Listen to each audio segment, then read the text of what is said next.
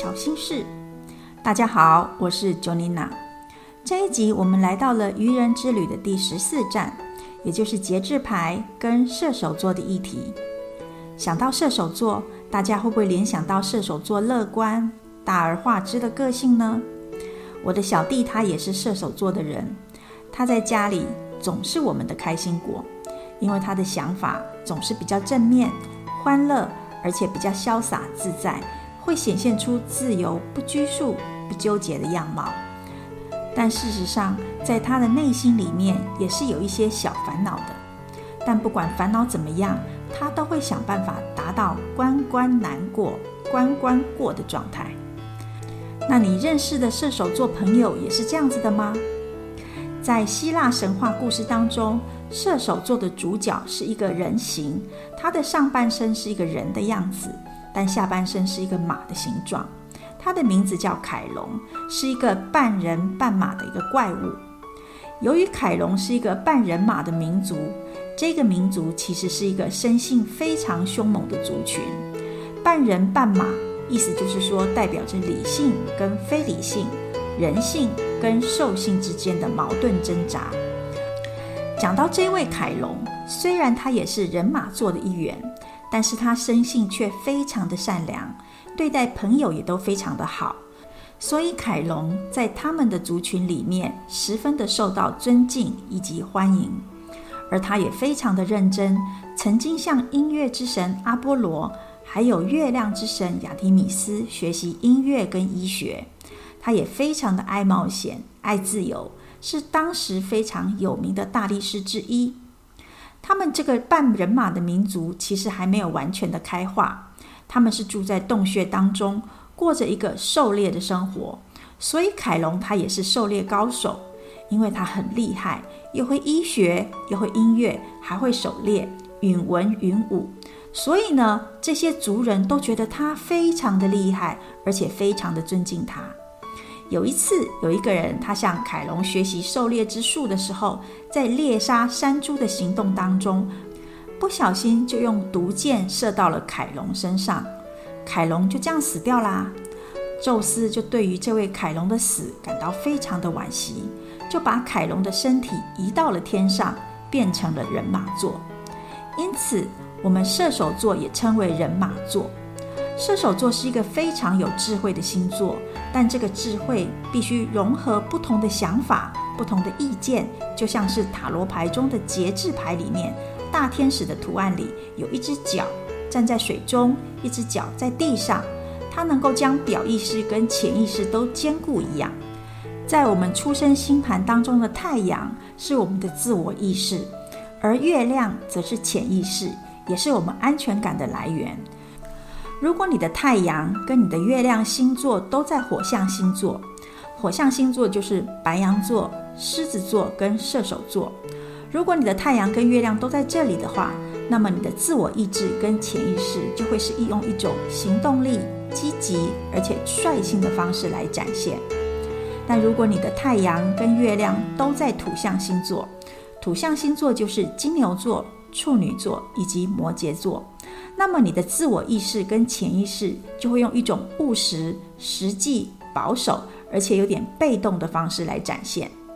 至于你的太阳跟月亮如果都在风象星座的话，风象星座指的是双子座、天秤座以及水瓶座，那么你的自我意志跟潜意识就会用一种理性、具有客观逻辑的思考方式来展现。而你的太阳跟月亮，如果是落在水象星座，水象星座就是巨蟹座、天蝎座以及双鱼座，那么你的自我意志跟潜意识就会用一种感受、感性，而且具有直觉、受情绪影响的方式来展现。所以，如果你的太阳星座跟月亮星座都在同一个元素星座的话，那么就可以在表意识跟潜意识当中融合的非常的好。但如果太阳跟月亮是不同元素的星座呢？那么我们就必须在两者之中找到一个好的平衡点，就像塔罗牌当中的节制牌这一张一样。节制牌当中里面的大天使米凯尔，他手上拿着两个象征进化的水瓶，在做交换流动的动作。它是一个理性跟感性的交流，就象征着即使是不同的意见，也需要沟通以及融合。所以这张牌就是提醒着我们要在我们的表意识跟潜意识，或者是自己跟他人之中取得平衡。而这张牌当中，大天使的头上有闪烁着光芒，它是在引领着人们想要通往智慧的方法，就是要透过自身的反省以及整合不同的意见。因此，想一下。在上一集中，我们运用了死神的转化以及重生的能量，来到了这一站。接下来，我们的下一步是不是要在自己跟他人之间，透过自身反省来整合不同的意见以及想法呢？大天使胸前的有一个三角形跟四方形的这个徽章，它是在对于任何事情都能够了然于胸。他的脚一只在水中，一只在地上，就是将表意识跟潜意识都兼顾的一张牌。所以，这是一张要需要透过沟通交流才能够取得共识而得到最佳解的牌。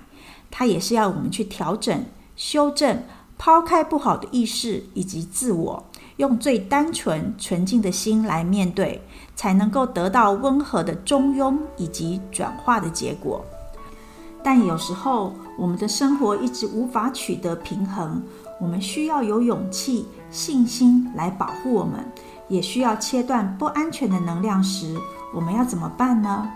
这个时候，你就可以运用塔罗牌当中的这一张节制牌里面的这位大天使米凯尔，用它，请他保佑我们，来协助我们切断不安全的能量。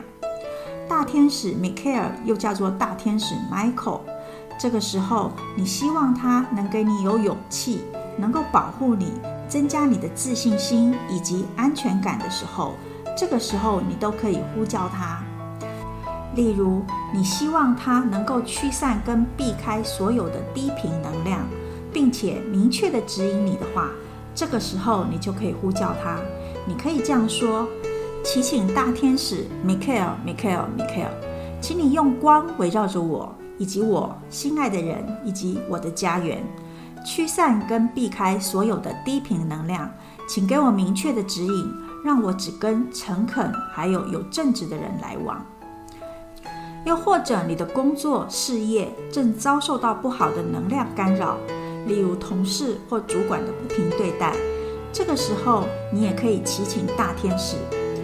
祈请大天使 Michael，Michael，Michael。祈求你让我的事业以及名誉不受到低频能量的侵扰，请指导我的行为符合最高尚的道德以及真实的灵性道途。请告诉我现阶段在工作上要有什么样子的改变呢？请明确的指引我踏上生命的道路。只要你愿意，都可以向大天使 Michael，也就是 Michael 请求，请他协助你、保护你，让你踏上更高意识的道路。祈请完之后，你可以运用直觉式的写作方法，想一下这三个问题。当脑中浮现了之后，写下来，或许这就是大天使 Michael 要给你的答案哦。我们的第一个问题就是，在我祈请完大天使之后，脑中有浮现什么样的场景或者是答案呢？第二个问题是，我该如何保护自己？并且融合不同的声音来达到我想要的目标。第三个问题则是我要如何的做，或者是有什么样的改变，才能够真实的表现自己。如果你对于塔罗牌以及占星的整合写作觉察有兴趣的话，也欢迎你来参加我们的二十一周的占星塔罗觉察之旅哦。那我们今天的愚人之旅第十四站就到此喽，我们下次拜拜。